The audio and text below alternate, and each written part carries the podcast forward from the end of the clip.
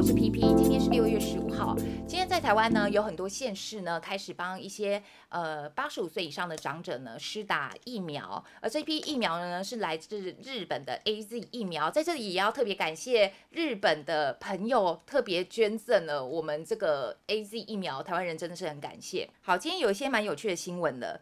像是呢，有一个新闻呢，就蛮引起我的注意，就是香港电影大亨向华强的妻子，大家昵称他是向太。如果你不知道向华强是谁，简单来说，他就是龙五。好，那向太呢，一向呢，他就是比较呃轻松的一个角色。我先简单的介绍一下。那今天呢，特别报道出来说呢，因为向太呢，他现在。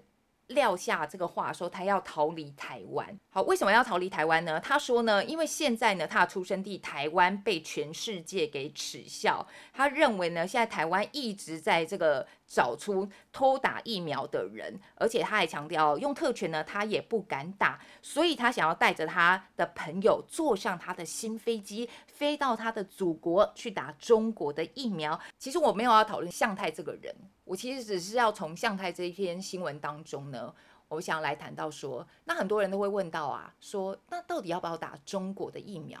好，很多人都会想啊，在台湾呢，我们到现在呃，大部分年轻人，如果你不是呃医疗相关体系的，或者是说跟这个疫情呢会比较有接触的人的话，那都会排在。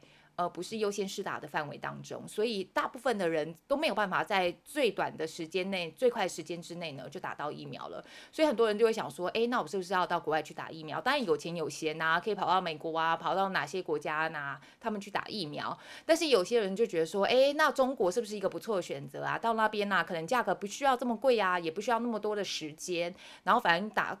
中国的疫苗也是一种疫苗嘛。好，那我今天呢，我就先不用大家如何看待中国疫苗，不用政治啊或什么其他的角度来看，我们就纯粹用科学的角度来看，中国的疫苗到底能不能打呢？在 ICU 医生陈志金的脸书的粉丝团，他就 PO 出了一张图表。这个图表呢是比较以色列还有智利呢，在大量接种完疫苗之后呢，他们整个疫情的变化。那以色列呢，它接种的是辉瑞疫苗，那智利接种的则是中国的疫苗。好，智利呢，全国是有。一千七百五十万人，它当中有百分之五十八已经完成了疫苗注射，百分之七十五呢是接受了至少一剂的疫苗，覆盖率相当的高。这个以色列呢，它其实它在接种这个辉瑞疫苗，它覆盖率也是很高。但是两个国家相比较之后呢，你会发现智利呢，它在接种完中国的疫苗之后，它的疫情呢没有得到缓解，它确诊人数还是往上飙。但是以色列反而是接种完在辉瑞的疫苗之后呢，诶，它疫情是慢。慢慢的下降，它确诊人数下降，它死亡人数也下降了。好，所以从这里来看呢，似乎中国的疫苗呢，对于整个疫情的缓解没有多大的作用。